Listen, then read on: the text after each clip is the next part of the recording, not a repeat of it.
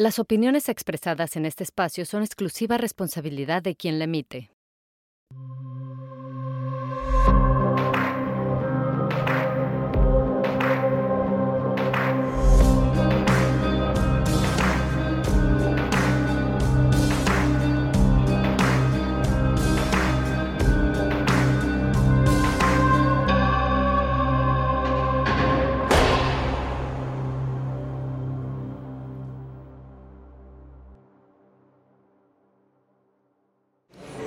Hola, hola, bienvenidas, bienvenidos, bienvenido Nogues a este capítulo de este proyecto que se llama Penitencia. Eh, un podcast hecho para contar las historias de personas que están privadas de la libertad, como tú. Estamos hoy aquí en la penitenciaría de la Ciudad de México y vamos a platicar con Nogues. Nogues, eh, tu historia es interesantísima y creo que tu historia nos tiene que llevar a reflexionar mucho a quienes estamos escuchando este capítulo porque detrás de una persona que tiene una historia delictiva hay una historia mucho más profunda. Entonces yo quiero que empecemos, no por por qué estás aquí, que sé que mataste a tu papá y por eso estás aquí, pero quiero empezar antes. Quiero que me cuentes de ti, de tu historia, de tu vida. Entonces empecemos, hay una fiesta. Sí. Cuéntame esa fiesta. Este, ese día 3 de julio, mis jefes me hicieron una fiesta de mi cumpleaños, ¿no?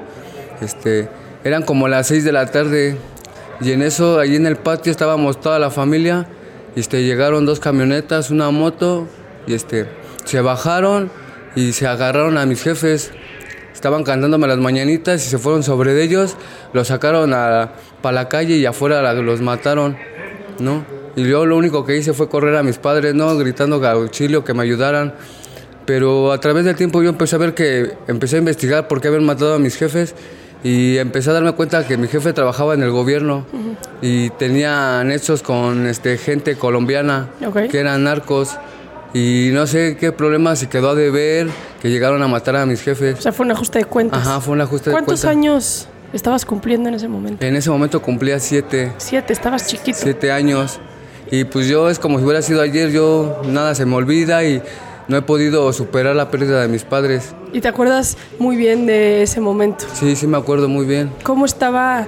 Eh, ¿Tenías una piñata? ¿Había un tema de tu cumpleaños? ¿De qué era tu pastel? Eh, mi pastel era de, de fútbol. Ok. De cancha de fútbol. Y estaban cantándome las mañanitas y iban a cortar el pastel cuando llegaron las camionetas y se metieron sin preguntar. Y pues luego, se fueron sobre mis papás. ¿Los sacaron? Los sacaron al patio y los empezaron a matar con las pistolas. ¿Cuántos eran ellos? Eran como cinco. ¿Tienes hermanos? Sí, uno más chico.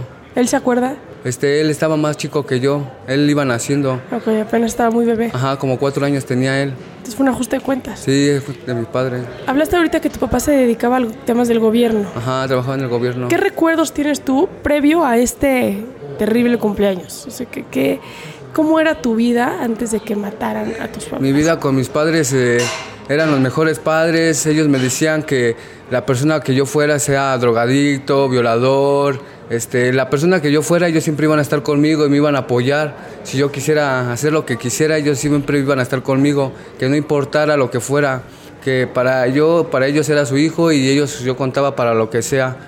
Y para ellos nunca me faltó de comer, siempre me daban todo, me vestían bien me llegaban los reyes, no nos faltaba nada, yo me sentía un niño feliz, trabajaba, iba a la escuela, leía bien, era el mejor alumno, y este, pero desde esa ocasión este, no pude superar la pérdida de mis padres. ¿Cómo cambió tu vida en el momento que matan a tus papás? A ver, matan a tus papás afuera de tu casa, tú empiezas a pedir auxilio. Sí. ¿Y qué, qué, pasó después? Este, toda la familia se acercó, empezaron a gritar y empezaron a hablar a la ambulancia, a las patrullas. Y pues los señores pues, se fueron, ¿no? Nadie nos siguió ni nada, ¿no? Por miedo de que, pues, ¿no? Llegaron las patrullas, empezaron a tomar las declaraciones y a mí me orillaron. Y ya hasta los volví a ver, pero ya cuando ya estaban este, en la caja. Ya fue cuando los empecé a ver otra vez. ¿A tus papás? Ajá, porque me aislaron. Mi tía, mi familia fue la que declararon todo, cómo había sido. O sea, a ti trataron, digamos, de alguna manera de, de, no meterte Ajá, que, no que no vieras más. Ajá, que no viera más de lo que ya había visto, porque yo vi cómo cayeron así enfrente de mí, ¿no? Primeramente cayó mi mamá, con los ojos abiertos viéndome hacia mí, ¿no? Y pues todo eso no lo he podido superar. Eso me ha llevado a que me drogue, a que mi vida ya no me importe nada, que ya no perdí mis sentimientos. Yo era una persona amorosa, este, me latía a estudiar, me latía a jugar fútbol.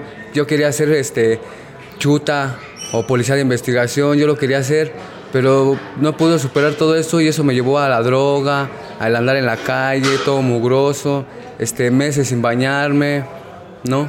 Y me ayudaban mis tías, desde que fallecieron se quedó su hermana de mi mamá, se quedó con nosotros. ¿Ella estaba casada o...? Sí, con su esposo y tenía tres hijos, dos, dos hombres y una mujer. Y empecé a vivir con ellos. ¿Tu hermanito también? Ajá, empecé a vivir con ellos. Y este, empezaron a decir mi tía que yo era su hijo y que ella iba a estar con nosotros, que le prometió a mi mamá que nos iba a cuidar y todo, ¿no? Y empezamos a estudiar, pero ya no era igual porque ya sus hijos ya nos decían que éramos, éramos unos mugrosos, recogidos de la basura. Y como ellos son güeritos, siempre nos denigraron a nosotros, que nosotros no éramos hermanos, que para pronto nosotros nos recogieron de la basura. ¿Por qué crees que tus primos tenían esa actitud para con ustedes? Este, porque su mamá, o sea, la que ahora es mi mamá, nos trataba bien, nos daba la mejor atención que se pudiera por lo que habíamos pasado. Claro. Y Había como envidia o recelo, digamos. Ajá, y ellos se encelaban, este, nos pegaban y se iba mi jefa a trabajar y nos, nos golpeaban, no nos daban de comer, o se iban a pasear y nos dejaban amarrados. Todo eso. ¿Los amarraban tus, tus primos o tus papás? No, eh, su esposo de, de mi mamá nos amarraba. Y mi mamá, pues por más que nos quería ayudar, pues siempre traía la palabra del Señor y, ¿no? Como era grandote, de esos de charros que traen sombrero, botas, siempre nos pegaba. A mi jefa llegaba ya bien pulque, le pegaba, este, se metía al baño y lo dejaba bien apestoso. Y mamá ponía a hacer, nos escondíamos, ¿no? Para que no nos pegara. Ya veíamos que venía bien borracho, nos escondíamos, teníamos miedo porque a sus hijos no les hacía nada, al contrario, llegaba pedo, los abrazaba, les decía te quiero y a nosotros nos trataba mal, siempre nos trató mal. ¿A tu hermanito también? A mi hermano y a mí. Y a mí me dolía más por mi hermano, no tanto por mí, por si yo aguanto. Pero mi hermano al verlo sufrir, que le pegaran, el que lo bañaran hasta con cloro para que se blanqueara. No. ¿No? Y la verdad todo eso fue creciendo y me salí de mi casa porque ya no aguantaba más. Y le dije a mi hermano, oye, vámonos, vamos a vivir a la calle, creo que vamos a estar mejor. Y me dice, no, carnal, yo me quiero quedar aquí con mamá, no la voy a dejar sola. ¿Era violento tu padrastro con tu mamá? Sí, nos pegaba. Eh, a, su esposa también? ¿A tu mamá también? A mi mamá le pegaba, a sus hijos no, a nosotros. Y a mamá la violaba a fuerzas, ¿no? Y nos pegaba con el cinturón o luego nos agarraba de la mano así, así que nos hincáramos, que le pidiéramos perdón o le besáramos los pies o no nos queríamos bañar y nos bañaba en el patio cuando hacía aire, sin sol, con agua fría y todo eso pues, a mí me dolía al ver a mi hermano, ¿no? Yo lloraba por mi hermano, no tanto por mí. Y yo ¿Tu hermano cuántos años tenía cuando empezó esta violencia? Este, cuatro años. Cuatro, chiquitito. Es más chiquito. Él, se puede decir que él no se acuerda de mis papás pero yo sí me acuerdo, a mí nada se me olvida, ¿no? Y yo lo empecé a cuidar, empecé este... me salí de la, de la, casa un tiempo, como seis meses, pero yo trabajaba y a mi hermano le iba a dejar de comer, a escondidas, ¿no? Y para ellos estaba bien que yo me haya salido de la casa, ¿no? Nada más querían que también mi hermano se fuera a la calle. Hasta que eh, conocí la droga y para mí la droga fue algo que me llenaba. ¿Qué edad tenías cuando conociste la droga? Tenía este Nueve años. Chiquitito. Sí, empecé. ¿Cuál fue la droga que empecé? El activo, con eso empecé. Empecé con el activo y, yo veía a la banda sonreír, veía que se las cotorreaban. Yo decía, yo quiero ser como ellos, yo quiero estar con ellos, yo quiero reír con ellos, porque siempre por este lado todos me pegan, nos dejan sin comer. Y me empecé a juntar con ellos y pues, nos empezaron a, a invitar la droga y empecé a drogarme y me empecé a sentir lleno, ya me reía, ya entraba al aro y al ver que pues, no tenía que comer mi hermano, pues yo me iba y me robaba. ¿Seguías en, en la escuela? En la escuela sí. Sí, ibas a la escuela. Iba a la escuela y yo, yo me seguía drogando en la escuela, en el recreo. A mi hermano pues yo le daba mi comida, yo lo que a mí me tocaba yo no me lo comía, yo se lo daba a él con tal de que él estuviera bien. Me imagino como, o sea, te veo y antes de estos siete años que tenías y veo este niño bueno, ¿no?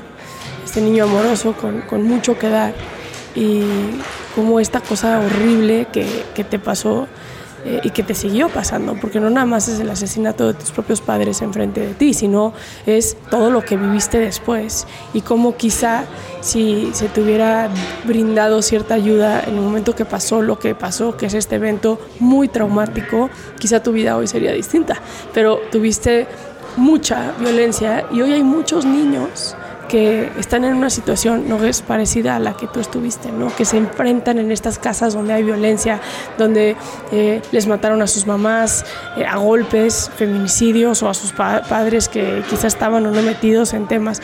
¿Cómo, cómo es que tú empiezas a, investigar lo que le había pasado a tus papás? O sea, ¿por dónde fue que...? Empecé a investigar con los hermanos de mi mamá, con los mayores, porque los mayores son los que se juntaban con mi papá y se iban, y, ¿no? Y me di cuenta que también mis tíos andaban en esa jugada, ¿no? Y pues fue por un ajuste de cuentas con los colombianos. ¿En qué trabajaba tu papá? Era, mi jefe en el gobierno traía un camión de basura. Ok. Él era el encargado del camión, pero a través de ahí del camión de basura, pues... Vendían... Vendía droga, Él, ajá, con mis tíos y yo no sabía nada de eso. Hasta que mis tíos pues les empecé a decir que yo iba a investigar por qué mataron a mis jefes, que yo los iba a matar y, ¿no? Muchas cosas. Y ellos me jalaron un día y me platicaron que ellos también tenían que ver y por eso me tuvieron que abrir de la familia y todo eso. Oye, y mm, sí, para, protegerte de alguna manera, porque igual y podía haber represalias hacia ellos también. Ahora, tu mamá no la debía ni la temía, esas fueron ganas de chingar. Sí, nada más fueron ya de que pues, tenía que pagar. Parejo. Sí. Empiezas a drogarte a los nueve años. Me empecé a drogar con el activo. ¿Hasta qué año estudiaste en la escuela? Estudié hasta lo hasta la primaria terminada. Sí, eso que es como ocho, no. No, como a los 12, 13, porque reprobé un año, reprobé cuarto hasta los 13. ¿En tu casa se dieron cuenta que te estabas drogando? Sí, mi mamá se dio cuenta que me estaba drogando, ¿por qué? Porque ya no ya no comía, ya ya no llegaba a la casa.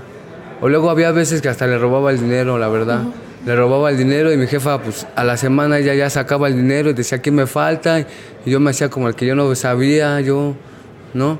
Ya hasta que se empezó a dar cuenta, ya empezó a ver que ya enflacaba, ya no comía, ya mis, mis manos ya todas arrugadas, ya oliendo activo.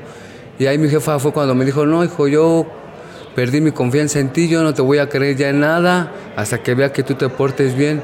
Y de ahí me dijo, ¿quieres estudiar o no quieres estudiar? Y de ahí ya no me importó. Dije, no, de aquí ya no quiero estudiar, yo déjeme vivir mi vida como yo la quiera vivir. Y desde ese momento ya dijo, haz lo que tú quieras, lo que tú quieras conveniente, ya estás grande. Y me empecé a seguir drogando, empecé a robar con la gente. O sea, empezaste a robar para poder tener, digamos, dinero. Ah, para drogarme yo y para mi hermano que comiera. Porque yo todo el, el dinero que me robaba para mí, yo todo me lo drogaba. Pensando en mis padres, cómo los vi es día que pues, no los puedo olvidar, ¿no? Me imagino. ¿Y tu hermano sí se quedó a vivir con, tu mamá y con tu padrastro? Sí, De alguna manera ellos sí seguían cuidando, entre comillas, digamos, a tu hermano. Sí. Entonces tú robabas y le llevabas dinero. Le llevaba. Ya mi hermano yo llegaba y lloraba, no, es que me sigue pegando, le decía, vámonos, ya vámonos a la calle, ahí nos quedamos, es mejor vivir en la calle, nos tratan mejor. Y ya mi hermano, no, yo no quiero dejar a mamá porque siempre llega, le pega, ¿no? Se desquita conmigo y sus hijos no les dice nada, hasta le trae cosas, les da de comer, se los lleva a pasear, ¿me entiendes? Pero mi hermano era preocupado por mi mamá. Entonces tú digamos que en esos los 12 años te volviste un niño de la calle. Sí, ya me volví niño de la calle, ya me quedaba en la calle o me quedaba donde me agarrara el sueño, ya me comía de la basura, este... No, pues que ahí había una torta y acá había veces que hasta tomé refrescos, pero ya embarcados. La verdad, ya hasta traían orines y no me importaba, ¿no? Yo ya tenía hambre, tenía sed, yo lo que quería era, ¿no? Y empecé a, llegar a la cárcel, a la del menor. ¿A qué edad tenías cuando llegaste a la cárcel? 14 años, a la del menor. ¿Antes de los 14 te detuvieron? Ajá, a los 12. ¿Pero te soltaban o te iban a...? No, al mes, me eran 22 días hábiles.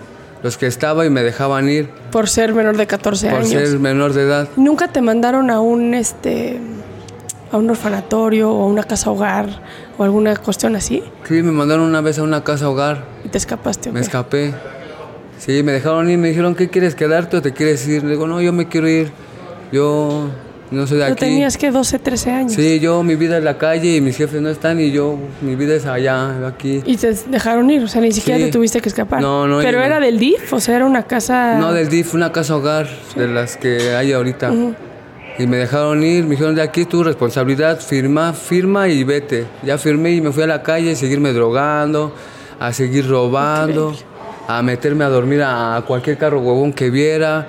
Y la gente luego pasaba y me decía, ven joven, toma esa comida, come, sí. Ya la guardaba, la guardaba, ya la juntaba, iba y se la dejaba a mi hermano. Le decía, toma canal, come, yo ahorita regreso, ya comiste, sí, yo ya comí. Tú come, tú no te preocupes, yo aquí afuera estoy bien. Lo que me preocupa eres tú, vente, vámonos, ahí tengo un tráiler donde ahí me dejan quedarme, el Señor, vente, vamos a vivir, el Señor nos da de comer, le ayudo, me da dinero, ¿no? Y varias veces trataron de ayudarme, muchas veces, mucha gente, pero la verdad yo nunca quise. Platícame de esa gente, porque hoy vemos, y seguramente quienes estamos ahorita eh, escuchando tu historia, ¿no ves?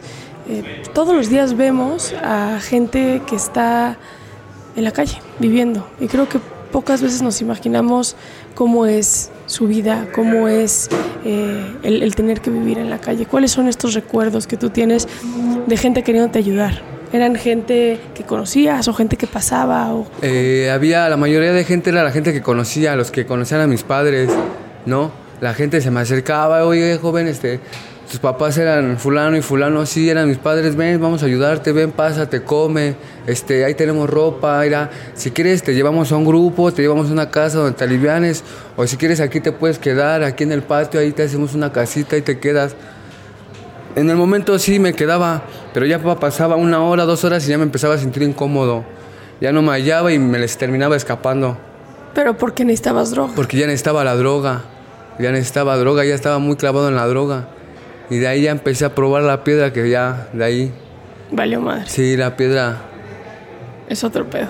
Sí. A los 14 años te agarran y te meten ahora sí que... A la del menor. A la de menor. ¿Cuánto tiempo estuviste? Dos años Dos años con sentencia por robo. por robo a negocio. Ya te dedicabas a robo a mano armada. Este, ya, ya- estabas armado y todo. Sí, ya, ya me, ¿Cómo fue que empezaste a, a- a robar a mano armada? ¿no? ¿Cómo fue ese acercamiento este, a ese mundo? Mm, Ahí en mi, mi barrio había mucha gente que robaba así a- con la pistola y yo me los hice mis amigos porque yo me sentía vacío, yo necesitaba que alguien me abrazara, que alguien me dijera, este, no hay pedo, estamos contigo, tú échale carnal y no estás solo. Y yo veía que ellos me decían, échale carnal y me daban droga y comer y cotorrear y no hay pedo carnal, aquí estamos contigo y acá. Y ellos iban a robar y una vez me jalaron, me dijeron, vente para que te pongas buzo, chamaco, ¿no? Ya me llevaron, empezaron a robar y así como yo veía que me robaron, ahora me dijeron, ahora te toca a ti, toma la pistola, ya sabes cómo va, hazlo tú ahora.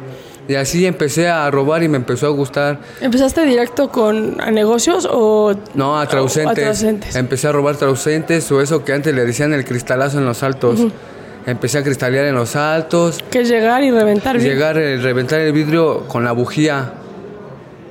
Ya reventaba el vidrio, les apagaba el carro y ya los empezaba a robar. Ya les apuntaba y nunca le tiré a nadie, no. Pero sí les sacaba la pistola. Yo con tal de quererme drogar ya. Lo que mi, que mi canal estuviera bien.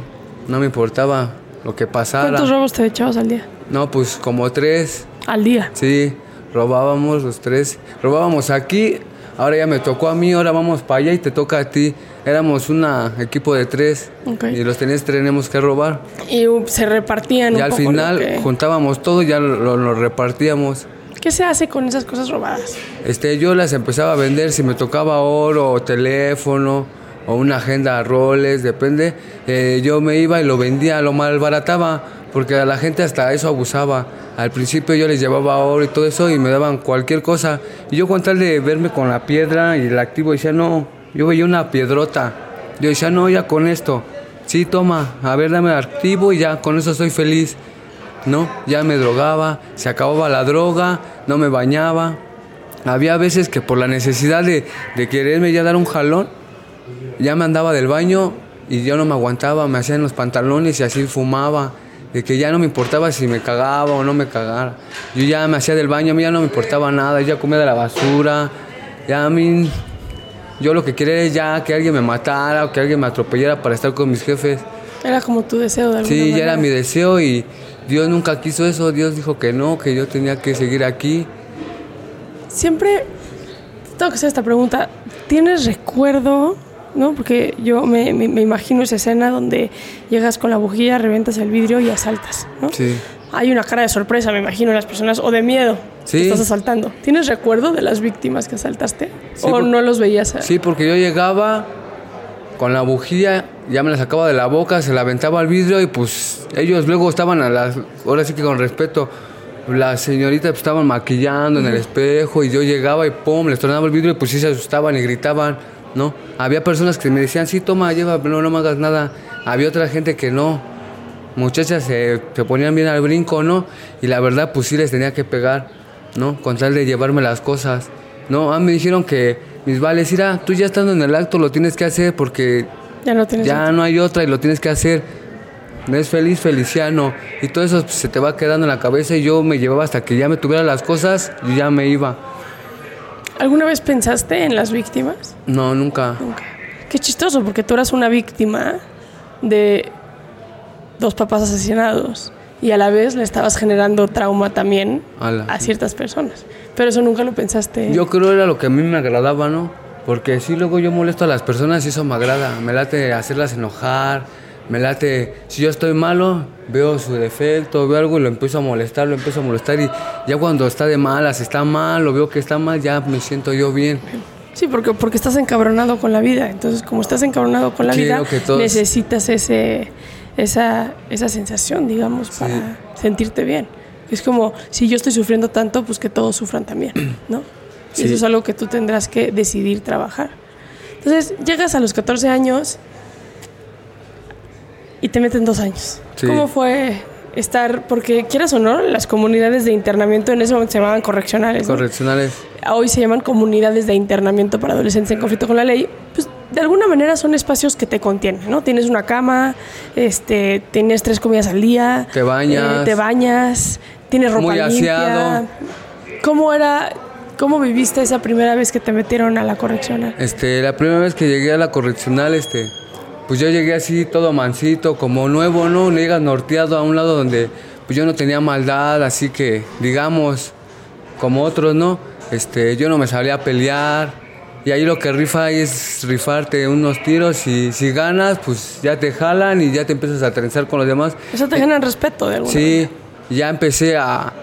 eh, Te ponen a chichar, ¿Qué es chichar? chichar, este, agarrar un trapo y abajo de las literas, los electrolavados, este, el sargento estaba arriba y ponía un cable en el agua y el otro lo conectaba y todos encurados en puro short, pues, tenías que estar abajo de las literas, te dan toques, pero tú tienes que Aguantar. resistir. De ahí pues ya te pasan a cepillo, escoba o jalador o los baños y así es como te van pasando. Ya cuando te desforman es que ya... Sea, vas es- ganando como jerarquía. Sí, ya vas ganando manera. tu tiempo, ¿no? Y si ven que te aplicas, aún así te estás haciendo la fajina, te están apaleando, te están pegando. Todo momento es molestia, en todo momento te están castrando. Y de ahí que te ponen a hacer ejercicio, te comes bien, te ponen a curtirte. Noche de brujas, la noche de brujas no dormías, ahí nadie dormía. Te dormías y ya te amarraban el hilo cáñamo. ¿Qué es el hilo cáñamo? El hilo cáñamo te lo amarraban en el pie gordito. Ajá. Y tú estás en la litera y pues ya lo, lo soltaban, lo soltaban, lo soltaban y ya llegaban hasta una cama ya larga, lo jalaban y de repente te lo jalaban. Si lo cáñamo, pues te quema. O te, te echaban champú, te echaban champú, este, se masturbaban ahí, este, Encima jabón, Roma, todo eso en un papel de baño. Y te lo aventaban en la cara, estabas durmiendo, en todo molesto era castrante, teniendo golpes a mano poder y que las marchas y todo tiene que salir a la perfección, todo bien planchadito, todo bien. Que tienes que tener este sudadera vino, pantalón negro, tenis blancos, cinturón gris, paliacate azul y todos iguales y bien planchado. Y pobre de ti si no tuvieras algo que ¿De qué año estamos hablando? 2004. 2004, o sea, hace ya un rato. 2004 al 2006, Esto era en Obrero Mundial. eh, no, en Obrero Mundial ahí me Te mandaron a ¿o a cuál Esto estaba? es lo de San Fernando. San Fernando. En el Obrero Mundial nada más es tu proceso, nada más está tranquilo ahí, ya lo fuerte ya es San Fernando, San Fernando. ya te la, así que la vas a vivir ahí, ¿no? Más Pero pues digamos que entre tantas acciones tan culeras, porque son culeradas lo que les hacían, pues te has vuelto y tú, en general, la vida te ha vuelto un cabrón que pues, no es que no sientas, güey, pues has aprendido a que ¿A, a, no sentir, básicamente. Y con la ayuda de la droga, pues es, es la fórmula perfecta, ¿no? Sí. No sentir todas las chingaderas que te han, te han pasado. Sales a los 16 años. Sí. Y te vuelves, regresas a la calle. Sí, regreso a la calle. A seguir robando. Sí, me llevan a una casa hogar, pero de esa casa hogar me vuelvo a salir. Ya mi vida yo lo que quería era drogarme, que, que me diera un pasón y irme con mis jefes. Eso siempre ha estado en mi cabeza. Y ¿Hasta la fecha? Hasta la fecha. Y a consecuencia de todo eso me he buscado problemas por todo eso. Tengo cirugías en la panza, tengo cirugías en la cabeza, en la pierna. A ver, te, veo lleno de cicatrices. Platícame, ¿estas son charrascas? Estas me las hago yo cuando pienso en mis padres, cuando me siento triste. Eh, me las corto, me corto. Te cortas y te hace sentir. Me, cuando sale sangre y me corto, cuando truena la piel, mi cuerpo como que se llena, como que me lleno. Okay. Es lo único que me llena el cortarme. Estás lleno de, de cicatrices. Sí, estas sí me las he hecho yo, ya todas las demás, pues no, me las han hecho. ¿Te cortas mucho tú? Sí. La de la cabeza. Eh, ahí está, sí está. Está dura esa. Me hicieron una cirugía a consecuencia de que me agarraron a batazos. ¿En dónde? Ahí en la Moctezuma, en la segunda sección. ¿Por qué es por, porque andabas de cabula o qué? Sí, por andar robando a Juan y Abraham, que se atravesara, pues no te importaba quién era o no fuera. Yo lo único que quería era drogarme y darle de comer a mi hermano, lo único que me importaba, ya lo demás. ¿Te reventaron la cabeza? Sí, me agarraron a batazos. Cuando desperté, pues, todas mis manos moradas en el hospital, ya todo cirugiado, mis cejas abiertas. ¿Cuántos años tenías? Este, eso, la cabeza fue hace como ocho años. Un ratito Como en el 2016. Qué dolor. ¿Y de la panza dices que tiene...? Eh, de la panza, este... Esto me pasó ahí en el reclusorio sur cuando estaba pagando la primera condena. O sea, has estado en la cárcel dos veces. Ajá, la primera, me imagino, por robo. Fue por el robo. ¿Y ahí cuántos años te aventaste? Ahí me aventé siete años, dos meses. ¿En el reclusorio sur? En el, reclusorio norte y en el 2010 me mandaron al reclusorio. Okay. Ahí compurgaste Al sur, ahí compurgué los siete años, dos meses. Entre los 16 que saliste de San Fernando por primera vez y los 18 que te agarraron otra vez por robo y ya te fuiste a la grande, sí, ya, ya no menor, ahí no, no, volviste a caer a la menor. Ahí ya fue puro droga, droga, droga, ya me avanzó mi droga muy adictiva, muy. ¿Cómo era la vida de tu hermano? La vida de mi hermano. En ese este momento, cuando tú saliste de San Fernando. Este, yo salí, mi hermano pues estaba con mi jefa, todavía estudiaba, pero mi jefe ya se, mi hermano ya se drogaba, ya se drogaba con activo escondidas. ¿A qué edad empezó a drogarse tu hermano? Mi hermano como a los 11, 12 años. ¿Y los hijos, eh, digamos, biológicos de, tu tía y, este sujeto, eh, en este caso pues, la víctima, eh, ellos se drogaban también? No, ni uno es drogadicto, ni uno es alcohol. Bueno, sí toman, pero cada fiesta o ellos no trabajan. trabajan, tienen su familia, su hogar, su aparte, ellos ya tienen su familia hecha. otro pedo? Sí. Ok. Tu hermano empieza a drogarse, ¿eh? A drogarse. ¿Y se vuelve un niño de la calle también? Hasta que decidió, porque ya no aguantaba, dijo, no, cana, ya no aguanto a mi papá, ya no lo aguanto, ya no puedo hacer nada por mi mamá, la verdad yo me quiero ir contigo. Creo que estás mejor en la calle, dice, te veo mejor, a lo mejor te drogas y todo, pero estás bien no te veo golpes en el cuerpo, ir a vernos, carnal. Y ya se fue conmigo y empezamos a vivir los dos en el tráiler varios tiempos. ¿Cómo era vivir en un tráiler? ¿Cómo describirías este pues Vivía en un tráiler que era lo de puro de enfrente y atrás trae la cabina. Okay. Había un señor que yo se lo lavaba y un día me topó este, dormido abajo de su tráiler y me preguntó que qué onda, ¿no? Y le empecé a platicar mi vida y me dijo que no me preocupara, que yo mientras no le robara nada yo iba a estar bien me, me dejó quedarme en el tráiler, me dio la llave para que yo pudiera entrar y salir cuando yo quisiera y me llevé a mi hermano a vivir para allá. A mi hermano lo dejaba ahí, yo me iba a robar, le iba a comprar su comida, ya regresaba, le decía, canal, come. Y ya nos empezábamos a drogar los dos, ya nos drogábamos los dos. Ajá, pero yo al drogarme y al verlo drogarlo a él, yo me sentía mal. Yo lloraba por dentro, ¿no? Quería que pues, me comiera la tierra porque me sentía triste. Me imagino. Yo le rechazaba, yo decía, ¿por qué Dios? Yo no pedí venir, yo no pedí vivir esta vida, ¿no? Yo estoy pagando a lo mejor lo de mis padres, pero yo no tengo la culpa, ¿no? Y si quiero seguir viviendo así, pues ya mejor llévame con ellos, ya no quiero estar ya, o cámbiame de vida, o no sé, yo le pedía muchas cosas a Dios. Y para mí yo sentía que nunca me escuchaba porque cada vez me pasaban más cosas y más cosas y más cosas. Te voy, a hacer una pregunta que quizá va a ser rara porque al final sí creo que tu vida es un constante intento de suicidio inconsciente, ¿no? Cada que te metes los pasones que te metes o que te metes en las situaciones que las metes, pues estás en la búsqueda de esa adrenalina que se asemeja mucho a perder la vida. Sí, porque yo soy tan cobarde o no sé cómo se le llame el quererme ahorcar. Varias veces lo he pensado, pero no me atrevo a quitarme yo la vida solito. Yo busco quien me lo haga. Sí, es como si, si eso, buscas pedo todo el tiempo para que alguien... Para que alguien me haga el favor, que para mí es un favor. Es lo que yo siempre he pensado, para poder estar con mis padres. ¿Qué sientes cuando, cuando piensas en, en eso, en morirte? ¿Qué sientes emocionalmente? Este, siento un vacío muy por dentro. Pienso en mi hermano, qué va a hacer de él. Pero él ya está grande, él ya sabe lo que tiene que hacer. ¿Dónde está tu hermano hoy? Mi hermano ahorita, este, la verdad, está en el norte. Trae una sentencia de dos años, seis meses. ¿Por qué delito? Por robo. Ya va a salir.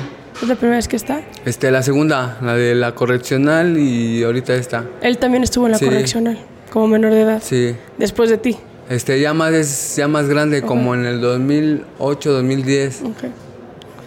Entonces me estabas diciendo lo que sentías. Dices que ese vacío de dejar a tu hermano solo. ¿Tienes visita interreclusorio con tu hermano o no? No. ¿Podrías? Este, pues yo digo que sí. Es tu derecho. Sí, pero como yo estoy cegado a todo eso, y no, como que no le tomo tanta importancia. Yo lo que quiero es que alguien ya me tire un par, luego llegué aquí, pues yo lo que quiero es, y empecé aquí de desmadroso y, ¿me entiendes?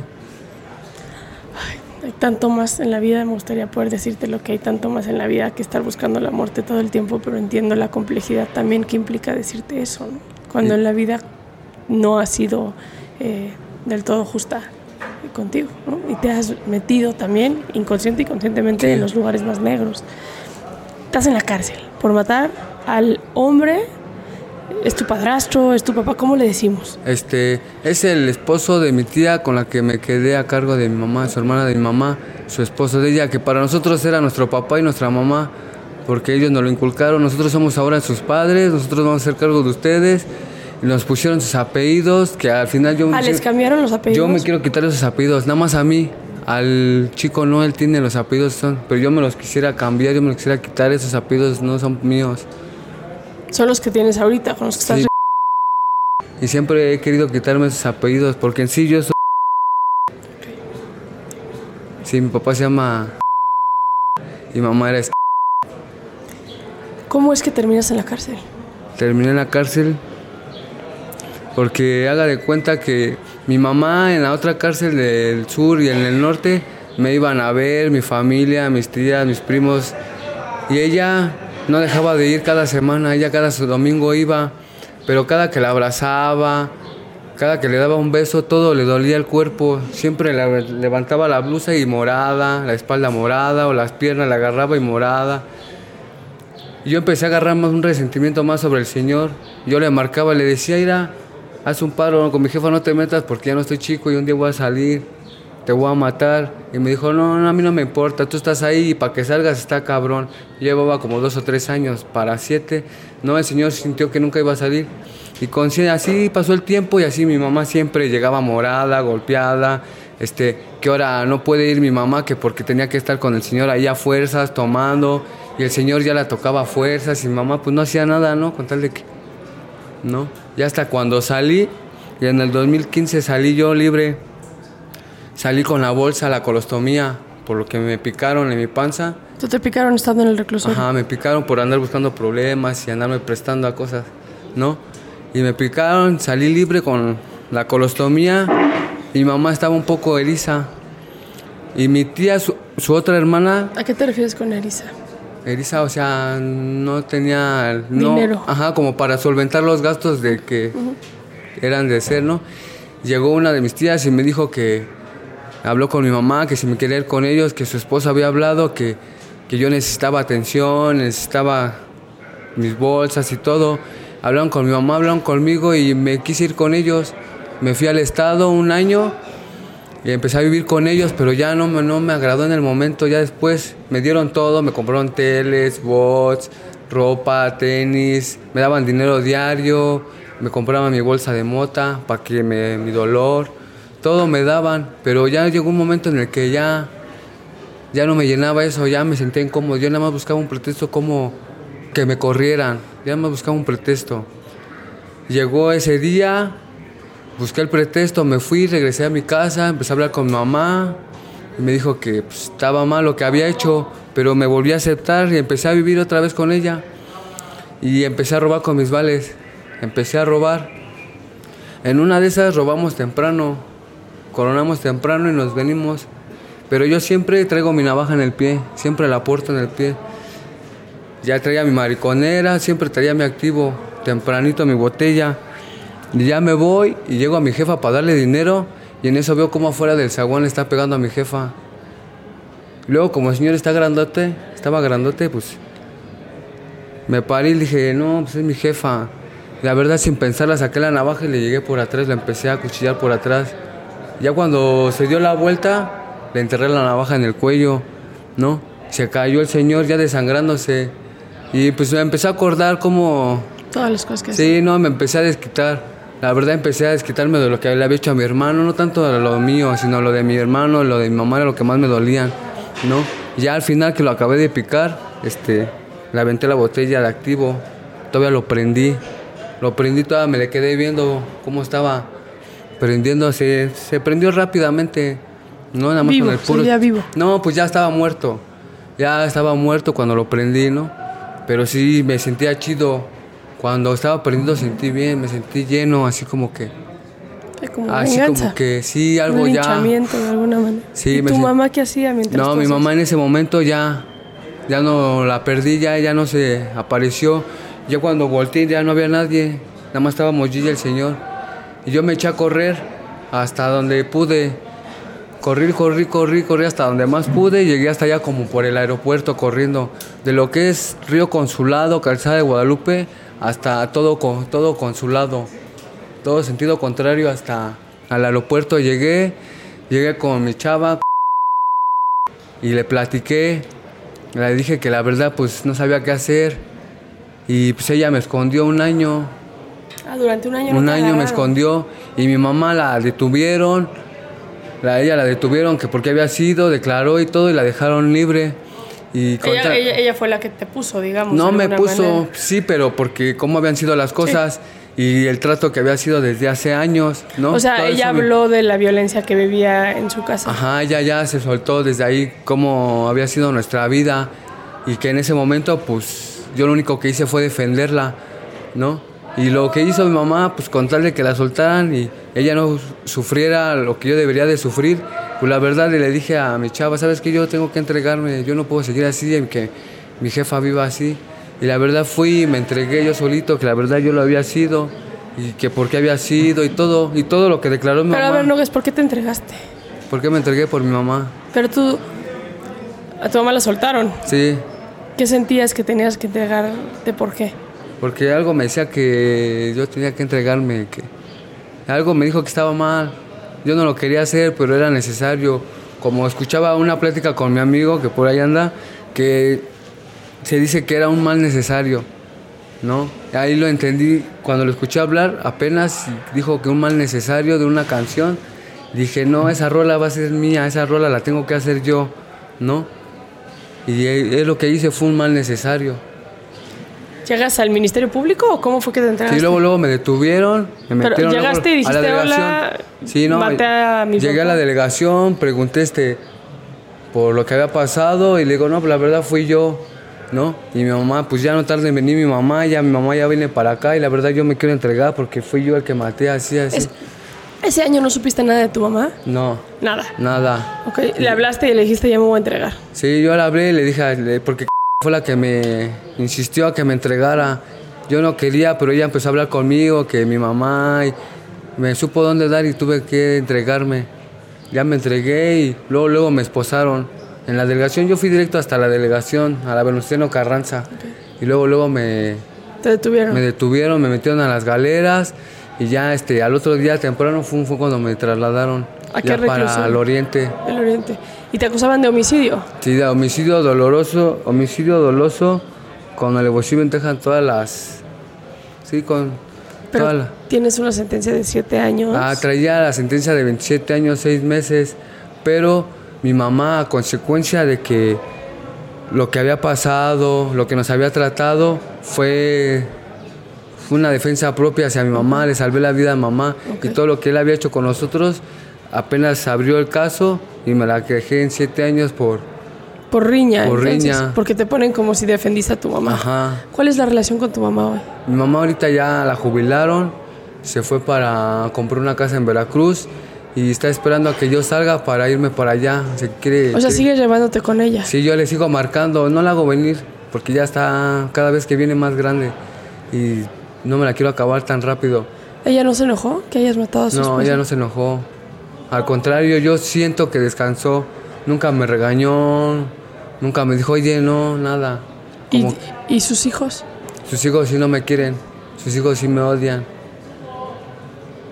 Probablemente podrían estar viendo esta entrevista, uno de ellos. Pero no me importa porque las cosas eran como tenían que ser y como es.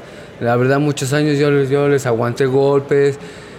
Yo siempre quería tratar de estar bien con ellos, que me dieran amor, cariño, lo que yo necesitaba, yo y mi hermano, ¿no? Y al contrario, siempre nos trataron mal. ¿no? Eso era lo que se merecía. Nosotros no teníamos la culpa de que el Señor fuera así y se desquitara con nosotros. Y con su propia mamá también, de alguna manera. Sí, ¿no? Ella siempre nos ha querido, ella nunca nos ha rechazado ni nos ha hecho menos. Ustedes son hijos de mi hermana y ella siempre va a ser su mamá, pero yo soy su segunda mamá y en lo que yo pueda yo los voy a ayudar. Y sí, ya vi que sí, no me ha olvidado. Quiera o no, pues ya me quitó varios años. Sales en dos años. En dos años. ¿Vas a regresar a lo mismo? No, yo ya no quiero. Quiero ayudar a mi hermano. Yo sé a la hojalatería, sé pulir pisos. Este, aquí me, han enseñado como al comercio. Aquí he aprendido a, vender cosas. Y yo lo que quiero es cambiar mi vida. Pero hace unos momentos decíamos que querías morirte. Sí, pero, por mi hermano no, porque mi hermano pues, le lo dejaría solo, lo dejaría con toda la bronca. ¿no? En el momento sí me pasa que alguien me mate y acá, pero ya después pienso en mi hermano y... Y se te quitan. Sí, porque él lo dejaría solo con toda la bronca, ¿no? Y quién sabe qué pasaría con él. Por eso es lo que hace que ahora que salga me porte bien, quiero estar con él, con mi hermano, ayudarlo. Antes, de terminar, me gustaría hacerte una última pregunta que es, ¿tienes detectado, eh, me imagino que sí, pero a partir de que mataron a tus papás, ¿Qué tuvo que haber sido diferente en tu vida para que tu historia no fuera hoy el que estemos aquí en una cárcel platicando? El no verme quedado con mi tía, con esa tía. El verme quedado con otra de mis tías, cual sea, hubiera sido mi vida distinta porque yo quería estudiar, yo quería hacer chuta o quería hacer lo que antes era policía judicial o que ahora es policía de investigación. Siempre ese era mi sueño, ser policía, porque luego mi mamá llegaba y la robaban. Y yo morro, o mi hermana, que es mi prima hermana, la mayor, que es militar, llegaba y la robaban, siempre salía a las 5 de la mañana, tenía que ir a su cabir y todo eso. Llegaba y que la robaban y yo por eso quería ser chuta o paracaidista. Es, es, increíble porque tu historia de alguna manera es el ejemplo perfecto de cómo violencia trae violencia. ¿no? Y tu vida estuvo de alguna manera repleta en violencia. Y... Fue pura violencia. Yo no puedo dar amor porque no conozco el amor. He tenido personas mujeres muy bonitas que me han brindado su apoyo, me han dado todo, han dejado de este lado todo para darme todo a mí. No, no les he sabido volar, no.